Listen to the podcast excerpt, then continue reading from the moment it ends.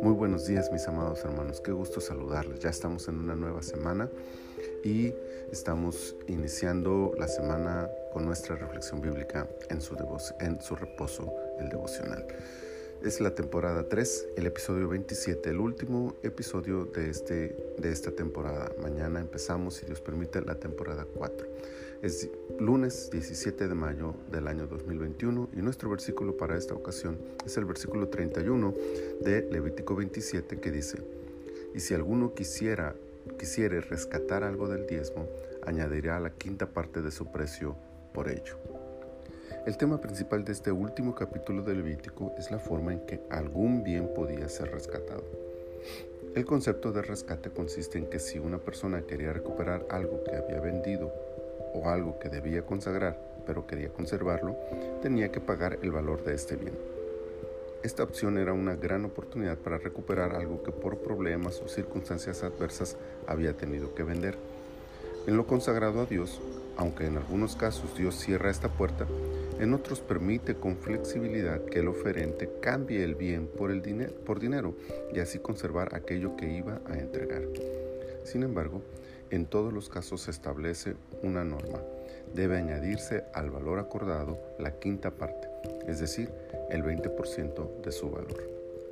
Es interesante notar que incluso al diezmo, que en aquel tiempo era en especie, podía rescatarse, es decir, no entregar dicho bien, pero en ese caso debía pagarse el valor más el 20% para poder rescatarlo. Más allá del tema específico del diezmo, que sin duda abordaremos en otro devocional al paso de nuestro estudio bíblico, la idea de un Dios que permite el rescate de un bien es el que persevera, es la que persevera en este capítulo. Este rescate será pieza clave en el desarrollo de la nación y permitirá mostrar a Israel que Dios siempre ofrece un camino para recuperar lo perdido. Este rescate material es solo símbolo del rescate espiritual que el Señor pagaría por el mundo y de su alto costo. Dios va dejando semillas en toda la Biblia que nos muestran la forma en que el rescate de la humanidad perdida se efectuaría. Sería en la cruz y con la vida de su propio Hijo, como nos ofrecería el rescate de nuestras almas que un cántico de gratitud y adoración surja de nuestro ser al comprender el costo del rescate que tuvo que pagar por nosotros. Señor, muchas gracias.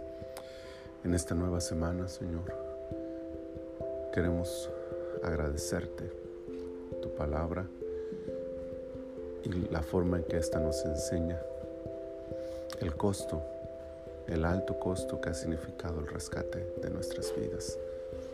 Tú estableciste este modelo para los judíos, para Israel, solo como un ejemplo del alto costo que significaba rescatar algo, porque tenía que añadírsele un 20% más a su valor.